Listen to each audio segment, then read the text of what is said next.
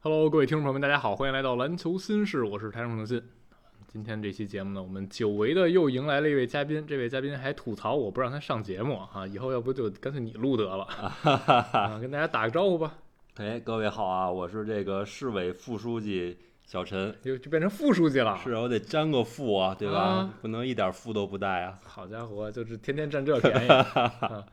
今天我们俩刚说完了一场勇士和国王的球啊，连续两场半夜说球，感觉身体都被掏空了。没错，但是今天这球呢，比昨天篮网那个还是要好看精彩多了。水平高太多了。啊，是。那我们篮网那先放一边儿啊，我们先今天主要聊勇士和国王这场啊。最终勇士是一百二十六比一百二十五险胜了国王一分，这样呢就把系列赛扳成二比二平了啊。这个结果呢，看上去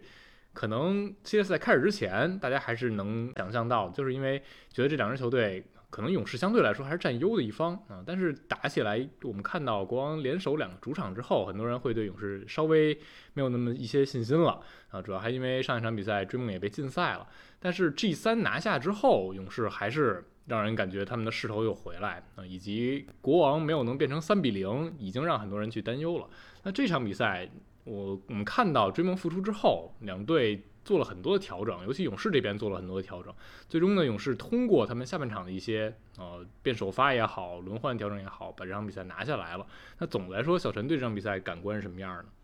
嗯，这场比赛呢，就是首先勇士这边儿啊，他的执行力还是会拉得更满一些。咱们在解说时候也、也反反复的提到，是，对吧？就是小萨这一点在防挡拆和护框这块儿有很大的劣势。嗯那么勇士作为一个三分比重非常高的队，你看他今天出手三分比国王还要少一次。是，啊，当然国王也是三分投的不算少的队了。对啊，但是呢，咱们说勇士这些三分没投，他管改到哪儿去了呢？全去攻禁区去了是的，啊，所以他有更多的罚球，有更多的篮下的进球，嗯就是打到了国王的痛点上哎，啊。包括你看，今天普尔都不在外边浪投了，嗯对吧？第三节上来之后，就是不断的冲进去，嗯，那段也打出优势来了。是，所以说呢，就是呃，他这个底蕴在这儿啊，就是能打出正确的选择呢，并且你可以发现他确实各方面资源都有，嗯，对吧？你要投中投，他也有资源；投三分、打篮下都有足够资源去做这些事情是。啊。这样你感觉这支卫冕冠军队是有点卫冕的样子在这儿。嗯，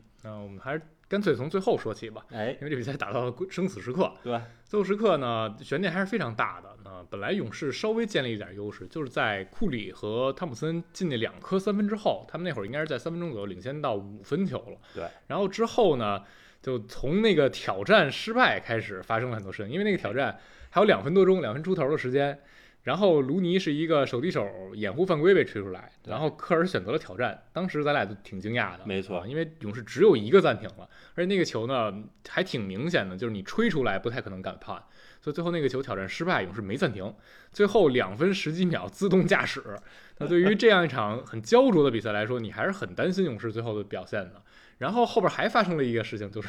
库里的虚空暂停，哎，这个事情的发生解说的时候，我们俩都没意识意识到，那当时就有点懵，就看这个勇士没暂停，怎么变成了一个暂停回合？对然后还怎么领一 T？对，咱俩就是因为也是连续两天夜班啊，到那会儿已经有点油尽灯枯了，就是脑子里没往那儿想。是科尔赛后也是主动领责啊，说我在没有暂停情况下没有跟球员说明，对，导致库里呢喊出那个暂停。库嗯里也是说我我当时确实不知道，是啊、我们那么早就把暂停用光了。对，然后那个暂停还是那个虚空暂停还是非常伤，因为变成了季犯。季犯蒙克罚中了那个球，然后紧接着是巴恩斯的一个三分球没中，但是国王拼到前场篮板，然后又变成了福克斯单挑三分，对那个球很硬啊。说实话，追梦防的完全没有问题，而且最后也干扰到福克斯的出手了。但福克斯就是超级英雄啊，就关键之王啊，就是个拔进了那颗三分，那颗三分进以后就差一分球了吧？差一分球，最后一攻勇士这边是库里的一个抛投短了啊，短了就变成了国王的最后绝杀。没劲儿了，库里是啊，下半场拉满了，对，全场比赛库里这出场时间呀、就是全场最高啊，嗯接近四十三分钟，是而且就是刚才你解说时候也说了，库里这个在场上每分钟的消耗跟别人是不一样的，对，要反复的、不停的去跑动。是的啊所以说最后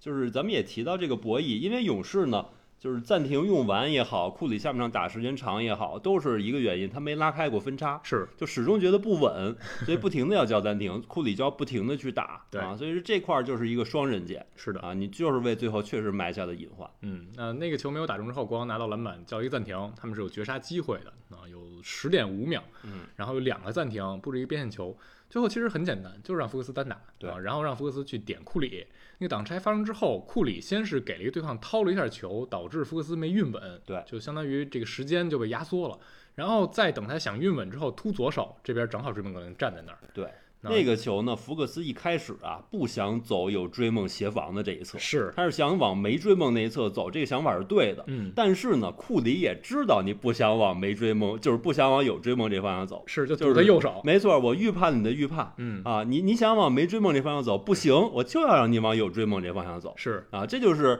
两个这个多年的队友之间，并且打过这么多系列赛队友之间这种默契嗯。啊，我就是要把福克斯装到这个口袋里边来。是，所以那个球呢，追梦其实已经堵住了福克斯线路了。对然后在那一瞬间，巴恩斯是有点被半放空的。那个球福克斯出给到了巴恩斯，然后巴恩斯还是坚决投了，对但是没能投进。对，这种时候反正就是我们一直这么多年讨论的这个博弈，嗯，你是大心脏先生，你是关键先生，是你是核心。那最后时刻呢，你是投一个不合理的强投，是还是传给更合理的位置的空位的队友，嗯对吧？这个当年从詹姆斯打球的时候就一直在说，你到底是打的合理，还是说你要主动扛起这个责任，嗯，对吧？那当然从篮球角度来说，我们一直说你就是要打的合理，是就应该传给空位的队友。对。然后巴恩斯那个球呢，就是今天末节巴恩斯出手了三次都没进，而且都是在最后时刻，一个上篮，两个三分球都没进，两个三分都是左四十五度。巴恩斯表示，我承担了不属于我的压力，我是来干这个的吗？是是这一吧？这一轮国王都不准，然后今天国王有回调，但巴恩斯自己没回调，是他还是非常铁。对这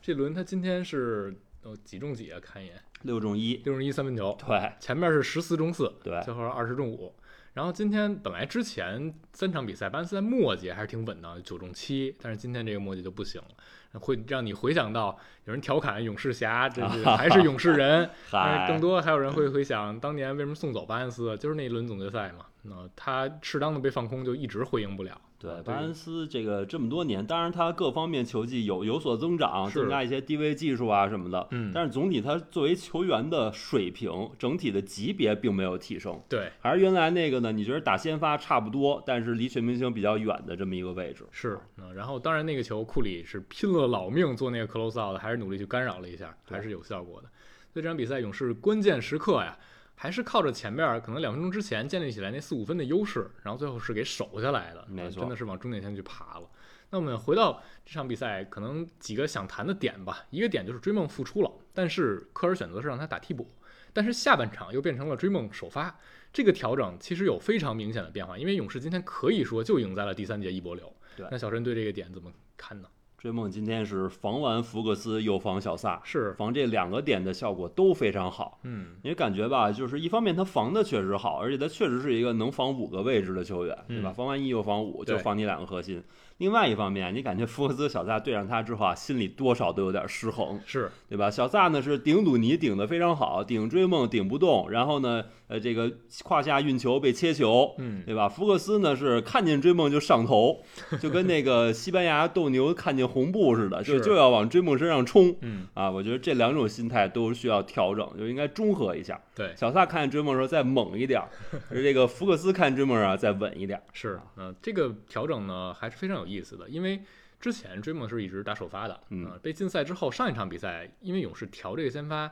普尔进来之后效果还是很好的，对嗯，他在防守一端你会觉得体型会小，然后会被针对，但用他去对基根穆雷，穆雷前三场打得相当糟糕，是所以这是嗯可以理解的。然后这一轮打到现在，科尔一直在强调有效的东西他尽量不变。就前三场、前两场打完，国王是二比零，那个时候嗯你就感觉勇士可能有点嗯防的时候不太能一对一防得住，然后第三场又少了佩顿二世，少了追梦，你会觉得勇士会不会调联防之类的？但 G 三也没有大量式联防，就还是一 v 一。因为因为追梦还是联防的一个枢纽，嗯它是二三联防这个中轴，嗯二三联防其实对中轴这个选位要求是很高的。是鲁尼在这块儿，我觉得比追梦还是要差一些。嗯，所以这样的话，你没有追梦，非要去打这联防，可能反而效果不会那么好。对。然后科尔提到一点，就是我们 G 一 G 二防守，我觉得没问题啊，一对一防的也挺好的。重点是我们的球出球，这这个出手权是大劣势。那我们篮板球经常被对方爆，让我们的失误太多了，这两点是可以控制的。所以 G 三科尔没有在防守端做那些调整，就相信大家就理解他是这样的一个教练员，成功的战术、成功的套路我们就不变。所以上一场勇士赢球之后，这一场追梦打替补，而我们看到追梦也主动跟科尔去说要不要我这场来打替补，那就说明勇士这支球队他们永远是把赢球摆在第一位的，包括去年库里复出之后也打过替补，那所以他们是这样的一个凝聚在一起的队伍。那今天开场之后，那穆雷今天是发挥把前三场全背过来了啊，又有三分球，又有移动靶的中距离跳投，还能去杀框，就整体的表现非常出色。然后你会感到上半场，呃，勇士和国王变成对攻大战，上半场两队谁也防不住谁，六十二比六十九应该是。然后勇士这边百回合一百二十分以上，呃呃，国王这边是百回合一百三十分以上，是六十二还是六十四？反正就非常高。然后我们看到的是第三节科尔就调了，就把追梦拿回先发了，就变成了追梦加路尼加维金斯他们最常用那套先发。然后很明显这一节勇士干了两件事儿，一件事儿就是把篮板球优势夺回来，前场篮板第三节单节冲了五个，然后就这一节赢了国王队。然后包括在呃防守一端是靠着追梦去领防福克斯，就我们刚才提到那一点，福克斯打追梦有点上头，而那一节追梦应该是很早三犯了，追呃福克斯想给他再造一犯规，所以就突了他几个，但是前三次突追梦就只造了一个犯规，没有任何收益，三中零，所以呃整体来说，第三节科尔做这个调整是非常奏效的。然后追梦也体现出来了原来 DPOY 级别这个防守者的一个实力，而且他防福克斯这一项还把呃国王这边福克斯持球打挡拆给切断了，就变成我们看到下半场有很多追梦防福克斯，然后一个挡拆，比如说一五号位挡，卢尼就换防到福克斯面前，我允许你福克斯投三分球，我是允许你投的，然后你要突过了卢尼呢，追梦在篮下护框，相当于是有这样一个互相保护，所以关于这个调整，这一场比赛来看，呃，小陈是不是还是觉得科尔要技高一筹？对，就是他还是敢调。福克斯上半场进三个三分，六嗯是中三，然后他还是敢让追梦放福克斯。实际上，追梦放福所谓追梦放福克斯，跟追梦防威少或者浓眉防防威少这种没什么区别，放他半目，就是放半步。嗯，这样的话，你不拿球的时候呢，我就放掉你，就当你不存在。追梦可以协防其他人，是这样给给这个国王其他人的压力是很大的。嗯啊，这个收益就非常大。就是你在上半场对方这么准的时候，你就相信他不是那么好的三分手，是，下半场一定会失准，然后去采用这样的策略，最后这事情如你所愿了。嗯啊，所以我觉得这就是怎么说呢？你还是要相信大数据啊，这这是一方面。另外一个，我觉得就是说，呃，对于国王来说呢，福克斯这个球员，他作为一个核心，还是有他的问题嗯，啊，就是就是他还是偏这种中投，对，他其实有杀到篮下的能力，但是你可以看到他很少真的往禁区去打，嗯所以这样对方在包括他给内线就是给挡拆搭档喂球这块儿也做的不够到位，嗯很多球我们觉得他是可以给到萨博尼斯，嗯，对吧？这样的话呢，萨博尼斯顺下，这样的话福克斯去投中距离，鲁尼的选位就会很难了。嗯你是防萨博尼斯顺下，还是要福福克斯中距离，对吧？但是你没有传球这一下，那我就可以毫无顾忌的扑上来，就防你中投。是，这样的话，你在下半场整体福克斯面对的压力，你会发现你承担不了这样的压力。对，所以就是说，一个更伟大的球员，就福克斯常规赛已经打得非常棒了。嗯但你要成为更伟大的球员，你就是要变得更全面，嗯才能让防守方不知道你要干什么啊，逼他做更难的选择。对。其实我们看最后这数据，福克斯三十八加九加五，对然后效率也不错，对真实命中率百分之五十五，就算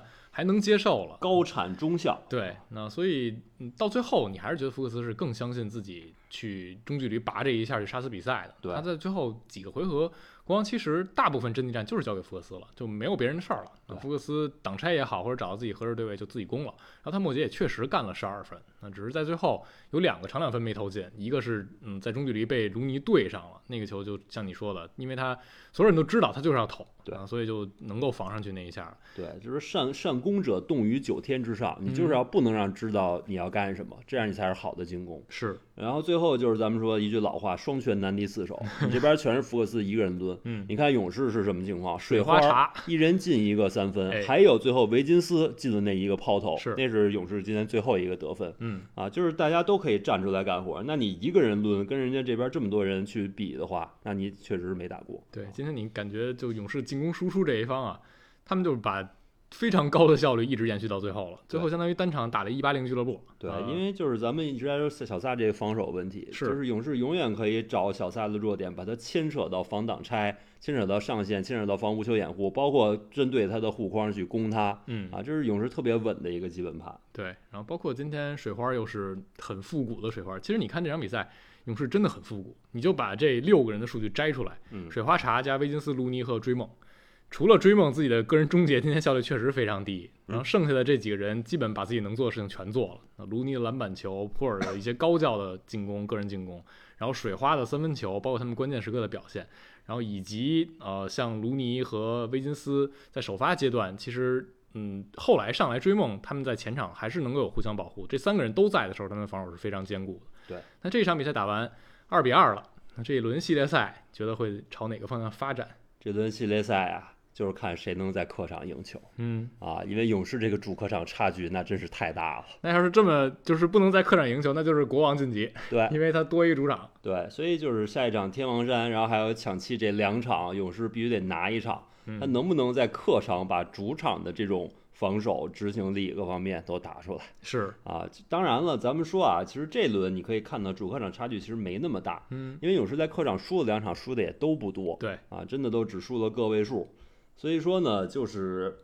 就是还是看双方的后续的调整吧。国王这边有一个非常难办的事儿呢，就是一个是小萨的防守这边他没有办法去替代这一点，嗯，他也没有一个防守更好的替补中锋。是，啊，莱恩的防守问题，说句实在话，不比小萨少嗯，啊。然后你打小阵容，也没有一个护框合格的小阵容五号位，就这块就没这人，嗯，对吧？你让莱尔斯还是让巴恩斯还是怎么着都不行，是，对吧？所以说呢，就是这块国王是没办法调的，调无可调。然后呢，就是还有一个就是外线谁能去帮助福克斯？对，今天是穆雷站出来了。对，就是今天穆雷站出来，但是呢，巴恩斯和胡尔特这两个点始终就是不开。对，啊，这两个点始终就是不开呢，他们在轮换里的时间，你又不可能给他们彻底去拿掉，嗯，所以这块儿的问题就是非常的大。就因为国王常规赛他的根基是小萨和赫尔特尔这组手递手，对。然后赫尔特尔这一轮就完全不行，我们在直播中也说了，他就嗯，首先他常规赛后半段受到伤病困扰之后，就已经开始效率下滑了。对。然后呢，他在季后赛的履历一直都不好，没错，嗯，就除了二一年 G 七打七六人那场二十七分，剩下的他三分命中率季后赛就是百分之三十出头，所以你会感觉在场上打着打着，赫尔特尔是有点没信心的。对。然后穆雷今天是完全爆开了啊，但是因为赫尔特尔这点不在，你就非常的依赖呃小米切尔和蒙克这两个替补的后卫球员。然后蒙克是一柄神经刀，小米切尔他不是一个真正能给你提供特别大威胁的外线点。他是更多可能持持球投一中距离，然后去冲击造一杀伤，然后回应大空位。他跟赫尔特尔呢也也是两种事儿。所以今天蒙克呃已经努力的从过去两场中就进行回调了，上一场比赛非常铁，然后今天最后也还是努力去杀框，但是就感觉还是不太够，嗯，就感觉如果你碰到了水花叉同时发挥的夜晚，就真的是不够的。对，因为你防守的短板是在这儿摆着的，对，就是你不光是小萨没有护框，你也没有第二护框，就巴恩斯有时候能追回来，使劲去护一下，嗯是，但也非常偶尔，嗯因为他不是干这事儿的人，对，啊，所以说就是就是就是怎么说，两边其实都有这问题，嗯，啊，就是就是要去在进攻端去博弈，因为这场比赛最后打到关键球了呢，就可能不是还不是基本盘的问题嗯，啊，就是就是关键球执行力的问题。是，嗯，因为我在查数据的时候就看国王这些中锋，也就莱恩嗯纸面儿上常规赛护框是好看的，那是然后剩下呢梅图好看点儿，但完全不在这一轮的轮换里。没错，梅嗯图你感觉他你没法信任他在这种时候也能上。是，然后莱恩的护框是基于他必须要守一个大沉退，待在禁区不出去。嗯，这你在打勇士的时候，你感觉你让他这样那就完了。是啊，嗯，所以这一轮呢，那你你会不会稍微看好勇士一点儿了呢？现在打我一平了，我一直都是看好勇士零比。二的时候呢，对啊，我还是看好勇士四比二。哇，对啊 就，是连赢四场，对，因为就是我，我就是我为什么选勇士四比二呢？就是我觉得他前三个客场赢一个就行了，这我觉得他还是可以做到的、啊。然嗯但后是主现在就场的变成话，了需要四连胜了。呃，对，嗯， 那已经两连胜了嘛，完成百分之五十了啊。行，嗯、呃，这场我们就说到这儿，稍微提一嘴篮网吧。昨天我们俩说篮网那场球，嗯，你对篮网这个赛季有什么感觉？篮网这赛季就是如梦似幻，就是怎么说呢？开局让你感觉十二连胜，这是奔着冠军去的嗯啊！因为感觉就是开刘雯这个选择，到现在为止我也无法理解。嗯你有什么事儿，这赛季好好打完，到休赛期再说不行吗？嗯对吧？因为因为对于任何一个球员来说，你很难处于一个争冠的环境中，这是可遇而不可求的，是对吧？不是说你自己打得好，然后就能保证全队是争冠的水平。嗯这事儿后来也印证，你去了独行侠，那确实不是一个能争冠的队，嗯哪怕你有东契奇级别的队友也不行，嗯啊对吧？所以说你为什么要这样去去既给别人添乱，又给自己也不落好呢？人家说我有冠军了，啊，我还要就相当于我这个事业已经有成了，我现在需要的是一个良好的工作环境。嗯，那那就看你怎么定义良好的工作环境嗯了，对吧？你在篮网有机会争冠是好的工作环境，还是你现在在独行侠连季后赛都进不去是好的工作环境，嗯对吧？你到独行侠之后，球队就没怎么赢过，嗯然后你这边也被各种人诟病，这是好的环境吗？我觉得就看你怎么定义了啊。然后最后一场，你会觉得勇呃篮网这边打的肯定是非常糟糕了。嗯那这场比赛，就你觉得，嗯，到底是心态上已经提前放假了，还是说篮网想打好，但是没有能执行好，还是怎么样呢？就是第一节肯定还是想打好，是啊，第一第一节很明显这个嗯气势是在那儿的，是但是打着打着吧，就就感觉七六人打的也非常的差。对，就是他们明显就是觉着，反正我回主场再卖一场票也不亏。嗯这场就是梅恩比德，对吧？是爱咋咋地。嗯，但是呢，篮网也是没抓住，对，就是打着打着这心气儿吧，越打越没有 啊，就是就还是是想放假了。对，就对对于这些年轻球员来说呢，就是你你觉得场上只有克拉克斯顿是是站着的嗯，啊，他确实打得不错，但是克拉克斯顿又是一个需要别人喂球才能发挥的球员，是，是吧？他最多是在防守端发挥的就是出色，嗯啊，所以所以怎么说呢？篮网这个你会感觉还是缺乏一个精神上的主心骨。嗯沃恩最后对这团队感觉已经有点缺乏掌控力了，嗯，他不断再怎么喊，再怎么叫暂停，但是球员的气势根本就没有起来，是，我是觉得他从轮换使用这一上给大家传递这个信号有点问题。就很怪。他哎对上米尔斯，然后乔哈的表现也不好，最后也没有给萨姆纳和托马斯机会。对，而且就是说这个事儿呢，沃恩之前是给过萨姆纳和托马斯很多机会，是然，后他们表现也不那错。就是没人那会儿，一度俩人是进攻端两个支柱啊。对啊，就是因为感觉他是知道这俩人怎么用，他也是知道这俩人呢，你给足的时间还是能打出好表现。嗯对吧？他都知道，但是他就是没有去用，嗯就感觉这沃恩是不是被人夺舍了，对吧？ 那那个当时用替用小托马斯那个沃恩上哪儿去了啊？嗯，不知道会发生什么。是那对于下赛季的篮网，你你觉得大概会是一个什么级别的球队，或者你觉得这个球队下赛季，嗯你心目中他们的目标，他们的一个预期应该是什么样的呢？呃，我觉得呢，首先篮网这个队呢，他现在薪资空间是清不干净的，嗯，西蒙斯的合同还比较长，还有两年，当然也传出一个说法，说某西南区球队啊，有可能要接手。哪个西南区球队啊？啊，就是那还能是哪个？就我们呗，是吧？ 据说要接手，为什么这样呢？因为我我想了一下，也有合理性。嗯你看这赛季马刺薪资空间就没用完，对吧？浪费一千多万啊嗯啊，但离穷鬼线差一千多万，最后这钱就平分了，那你不白浪费吗？对嗯吧？然后马刺休赛这个截止日干了一什么事儿呢？他嗯换回来都是非到期合同，是，对吧？博奇也好，还有这格雷厄姆也好，都是非到期合同。嗯也就是说已经在提前卖下赛季的薪资空间了。嗯那也就是说啊，我就预判了，反正休赛期也没人会来，嗯下赛季薪资空间我也富裕。那如果说一时半会儿重建不起来，那每年薪资空间都 富裕，对吧？那反正我都富裕，那我就不在乎吃点这种长期的这种大合同。嗯。然后西蒙斯没准还能刮一刮，对吧？因为马然后，刺然后篮网再送走仨首轮儿，啊，嗨，因为马刺就是一变废为宝的地儿嘛，对吧？你看那么多人都用出来了，连这个马穆这种在打不上球的，包括像是这尚帕尼都被裁掉的人，到了马刺也能焕发第二春。嗯那西蒙斯这个老妖，没准儿对吧？过来到暖和的地方养一养。嗯你们那边不是在北边不是冷吗？我们这边墨西哥湾暖流一刮过来是吧好？家伙哎，一温暖，哎它好了，嗯，对吧？那那不是赚大了吗？所以可能我们给你们的要价儿不会让你们接受不了。我是觉得啊，啊西蒙斯上场打球之前，篮网不可能动的。对你得，你起码得看看他到底是是骡子是马呀。这个赛季溜了溜，发现就人家还说我伤没好，啊，但是现在说的是不需要接受第二次背部手术，然后说九月一号这个点就能完全康复。那九月一号距离下赛季训练营也还有一个多月呢，他是放暑假了是吧不？知道呀啊九月一号就能回来反正啊是这么说啊，就看看吧。我觉得西蒙斯就无论篮网往哪个方向发展，都得先看西蒙斯的状态。你是想变成一支努力去争季后赛门票的队，你也得需要西蒙斯。然后你是嗯就真的不行，嗯，真的要走另一个方向，你也得看西蒙斯到底是一个什么状态。那如果西蒙斯就回不到巅峰期，我们这么说吧，西蒙斯回到巅峰期和西蒙斯就是这个赛季这个状态，西蒙斯他能上场，但是就是这个状态。你觉得下赛季篮网分别是什么级别球队？我觉得西蒙斯回不到巅峰期，他就是不他不可能回到他七六人最好的时候那场状均态十六加八加八不行了，不行了啊！我觉得不可 能，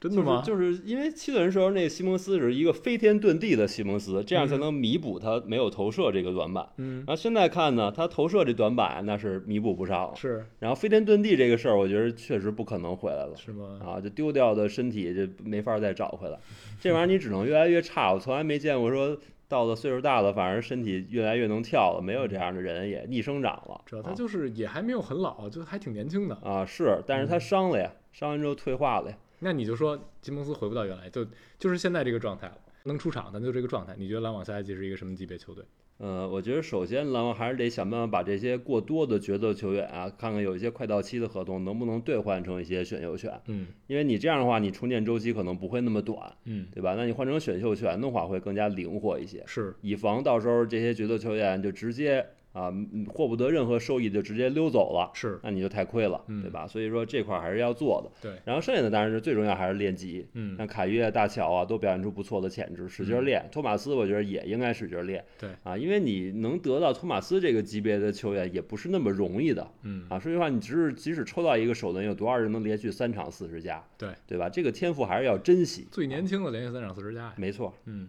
所以就还是嗯，篮网可能还是努力去竞争，嗯然后努力把天赋挖掘，然后再去看过程中能做哪些交易。因为篮网现在在这个赛季没能完成避税，下一季要还交税，就是重复奢侈税了。这嗯对于目前这个球队来说显然不现实了。所以这个休赛期呢，嗯反正下赛季这个休赛期也好，下赛季中途也好，篮网肯定是要避税的。嗯，然后避避税税就得找有空间的队。又来了，是吧？某西南区球队是您最好的伙伴。行，嗯，我们就看看篮网会怎么样吧。因为最基本的还是这些年轻球员在休赛期得给自己练出新东西，你只有练出东西，教练才能给予你更多信任，你才能变成场上的一个收益。克拉克逊这个赛季就是非常明显的例子。上个赛季后半段给他更多的机会了，但其实表现也嗯有利有弊吧。但是今年克拉克逊完全变成了一个进步非常出色的球员，所以我是觉得托马斯也好，包括夏普也好，然后以及大乔、卡约他们的持球也还是需要去练的。那在赛季结束之后，大乔也在说。他觉得自己没能帮球队赢一场，他是很沮丧的。他希望能变得更好，